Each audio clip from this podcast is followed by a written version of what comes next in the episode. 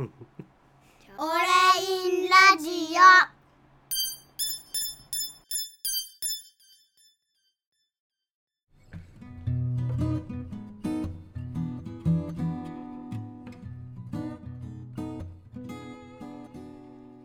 はい、皆さんこんにちは、オレインです。今日はですね、ちょっと、うん、ウェブとか、なんていうかな、ああいうプログラミングとか、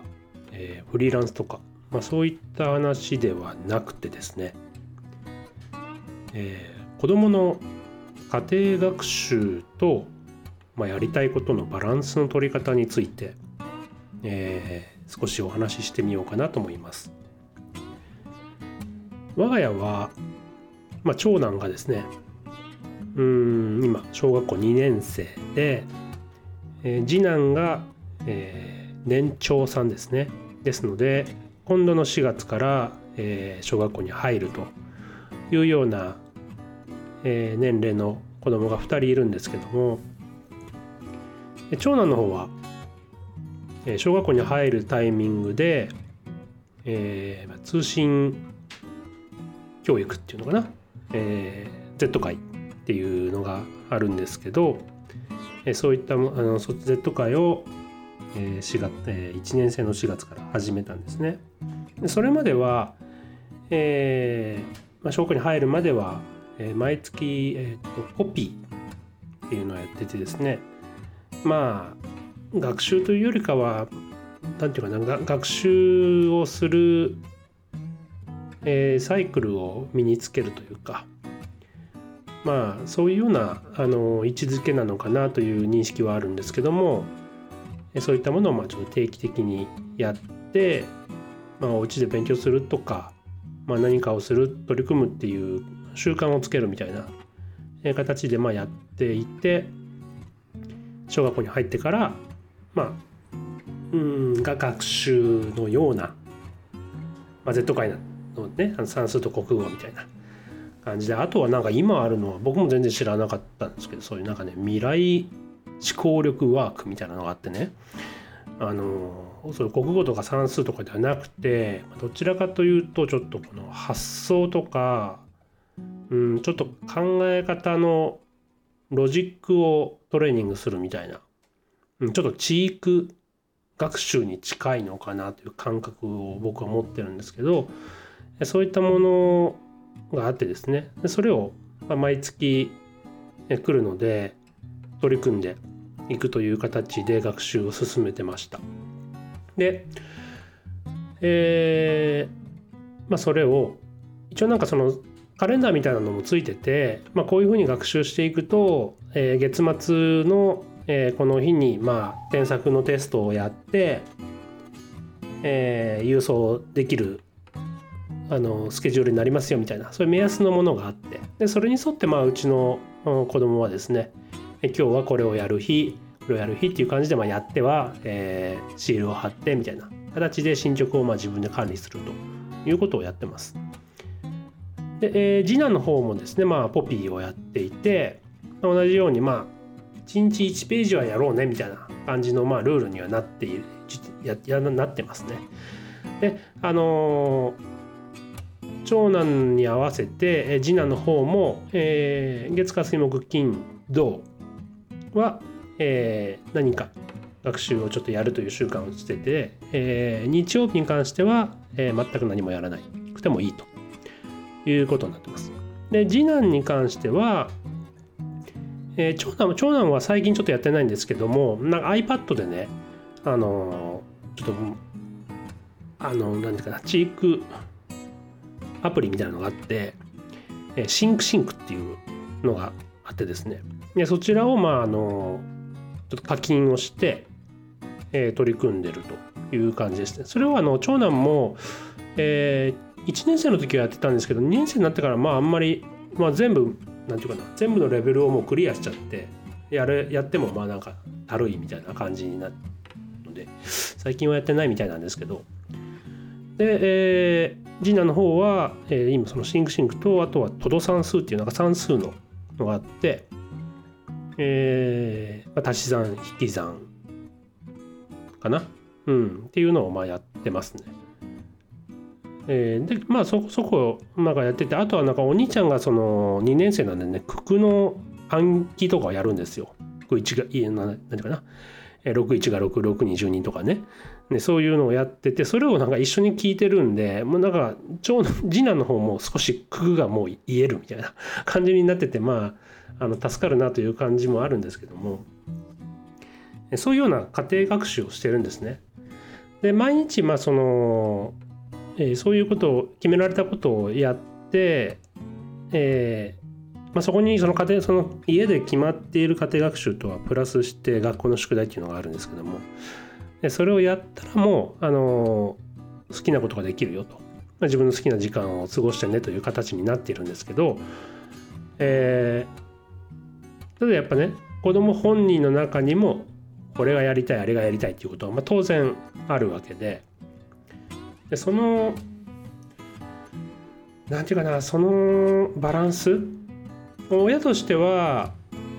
まあ、正直その Z 会ってそこそこの値段がするんですねあの年間で払うと、まあ、そこそこまあ数万円するわけなんですけども、まあ、そちらにまあ投資を先にしておいて、まあ、できれば家で学習ができる人になってほしいなという気持ちを込めてそこに取り組んでいるんですね。なのでできればそういう受験のタイミングになった時でもまあ塾に行かずに家で自分で勉強ができる人になってくれるといいなということを目論んで先行投資をしているという意識があります。なのでえまあできれば継続的にあの続けてほしいなと思っているんですけどもやっぱその子供は、えー例えば、えーまあ当然ねマイクラがやりたいえー任天堂スイッチとうとうちも解禁したんでね任天堂スイッチがやりたいっていうのがあるわけです。で任天堂スイッチとかゲームに関しては、えー平日は1日に1日30分ってなってて休みの日はそれぞれ1時間。だから長男1時間、えー次男も1時間。平日はそれぞれぞれ30分という感じになっているのですが、えーやっぱもっとやりたいっていうふうにもなるんだけどまあ物理的に時間が短時間が足りないっていうのもあるんですよね。やっぱ勉強とか宿題を終わらせてお風呂入ってご飯食べてってなるとどうしてもゲームをやり始めれるのが7時ぐらいにはなるんですよね。そうするとやっぱ30分30分やってると、まあ、8時までってなっちゃうんですよね。で我が家のルールとしては8時になったらもうあのこうなんていうかな画面というデバイスを全て消すというルールになっていてなので、えー子どもたちがテレビを見たりということも、まあ、8時はもうできないんですね。8時までにしかできない。8時までは自由にできるんですけどね。うん。なのでやっぱそういうあの物理的な時間の制約もあるというのがあってうん。やっぱその勉強もしたいけどやりたいこともやりたいけどゲームもやりたい、まあ、他のもたくさんやりたいことがやりたいと